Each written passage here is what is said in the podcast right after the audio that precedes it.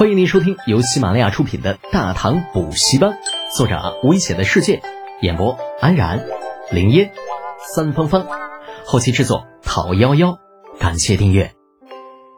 第一百八十三集，跟你爹多学学。下，爹，不就是消食治病吗？没啥大惊小怪的。李浩本不准备解释，但是看老头子似乎真的被吓坏了，于是又补充道。硝石在遇水之后会吸收大量的热量，放在其中的铜盆热量会被吸收走，那里面的水自然也就成了冰。李靖皱眉，有些不大相信。你是如何知道这些的？书里写的呀，不过哪本忘了。李浩记出了遗忘大法，怼的李靖是哑口无言。那再想想洪福带李浩过来书房的目的，李靖更郁闷了。再想想之前老婆那句“跟你爹多学学”，哎呀，这个老脸火辣辣的，啪啪响啊！这到底谁跟谁学呀？啊，不得不说，李靖此时痛并快乐着，尤其是看着管家老陈看向自家儿子那佩服的目光，更是让李靖有种老怀大慰的感觉。可话说回来啊，这家伙儿子如此优秀，他这个当老子的。那很有压力，好不好？为了挣回一点面子，李靖皱眉苦思良久，脑中灵光一闪，说道：“消食治病，这法子倒是不错。可是德姐呢？这购买消石的价格可不便宜啊！为了区区一些冰块，如此浪费，殊为不值。”然而，李靖错误地估计了形势。只见李浩摇摇头，很是老实地说道：“爹。”不会浪费呀，那些个消食可以反复使用，只要把那些混了消食的水晒干就成了。那水蒸发了之后，不管用了多少消食，都会被提炼出来的。哎呀，这他妈好尴尬呀！李靖瞪了一眼儿子：“你就不会傻一次吗？这总是这么聪明，老子的脸还要不要？”最后还是洪福过来帮李靖解了围。好了好了，咱不说那破石头的事儿了。德姐呐，既然你算的那么快，不如问问你爹还有哪些账目没有算，你帮你爹算算呗。李靖一脸黑线，啊，李浩在这回道：“行啊，那正好我也没啥事儿。”半个时辰之后，那外面初更的鼓声刚刚敲过，李浩放下了手中的笔，爹，粮草、军饷什么的都算完了，还有什么要算的吗？李靖手握着算筹，继续算也不是，丢到一边也不是，深吸了一口气道：“没了。”李浩起身伸了个懒腰，一副云淡风轻，这都不叫事的表情。哼，那我走了啊！李靖巴不得这臭小子赶紧走，他现在一看见李浩那就头疼。可是李浩还没走到门口呢，却又回来了，盯着他手里那算筹看了一会儿。嗯，爹。你这玩意儿已经是淘汰的东西了，回头我给您弄个算盘，比这玩意儿好用。知道了，你快走吧。李青不耐烦地说着，那看样子就差没拿着大棒子赶人了。无奈，李浩耸耸肩膀，转身离开，身后传来老头子郁闷的叹息声。对于老头子的郁闷啊，李浩哥哥表示无能为力啊，这是没有办法的事情，那是让自己实力太强呢。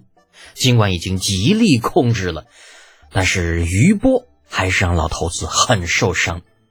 不过这样也好啊，至少以后不用再跟老头子学习了。老爹跟老娘也不至于总拿这个游手好闲来说事儿。书房里，李靖拿着由儿子提供的数据，百感交集，说不出是应该高兴还是应该高兴。那以他多年的经验来看。儿子的能力绝对不止这一点点，真要计算这些数据的话，只怕连一刻钟都用不了就算完了。之所以用了如此长的时间，嗯，估计是给自己留面子。洪福就算反应再慢，这个时候也知道自己好心办了坏事，犹豫着问道：“夫君，你觉得德简还要不要跟着你再学学啊？”李靖自然知道老婆在想些什么，哼了一声。这小子要学的东西，他多着呢。简单的加减，这这固然容易，可是行军打仗又岂会那么容易啊？每日行军距离多少？各军如何调动？后勤如何安排？这些才是重点。若不是老夫都把这些规划好了，你以为他能够这么容易的计算出结果？洪福很是诧异道：“那夫君刚刚为何不告诉他？”嗯，年轻人嘛，不吃点亏，总以为自己很了不起。老夫不告诉他，是想让他吃点亏，免得以后出去不知道天高地厚。